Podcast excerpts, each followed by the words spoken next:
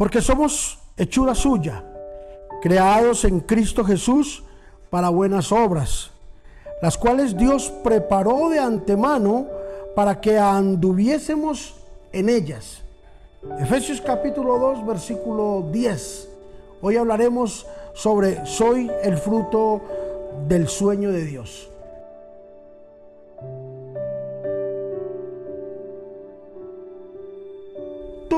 Cuanto existe se ha originado en la visión que Dios tuvo de la creación. Antes que Dios tomara la materia prima para hacer al hombre y moldearlo en sus amorosas manos, primero nos creó en su mente y luego nos trajo a un plano natural en su creación. Entonces logramos entender de que lo que nosotros somos y quienes somos es el sueño de Dios hecho una realidad. Lo que vemos, la creación, el espacio, la naturaleza, es el sueño de Dios que fue creado en la mente primero de Dios y luego puesto en el plano natural al disfrute del ser humano, de nosotros. Sabes que Dios nos enseña a crear las cosas en nuestra mente.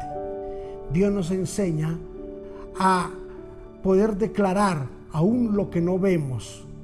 Dios nos enseña a poder entender y decir de que las cosas existen por medio de la fe. Fe la certeza de lo que se espera y la convicción de lo que no se ve, de lo que no hemos podido ver, pero que lo vemos en nuestra mente, que lo vemos en nuestro espíritu. Y todo lo que existe es el fruto del sueño de Dios. Todos tenemos sueños, todos tenemos grandes anhelos, todos queremos disfrutar, todos queremos una seguridad. Pero ¿qué tal si comenzamos desde ahora a declararlo y a visualizarlo? ¿Sabes qué? Cosa que ojo no vio, ni oído oyó, ni han bajado al corazón del hombre, son las que Dios tiene preparadas para nosotros. El sueño de Dios en nuestra vida. Tú no te alcanzas a imaginar el sueño de Dios para con tu vida, de que seas una persona bendecida, exitosa, próspera, usada por Él, de bendición y útil a una sociedad.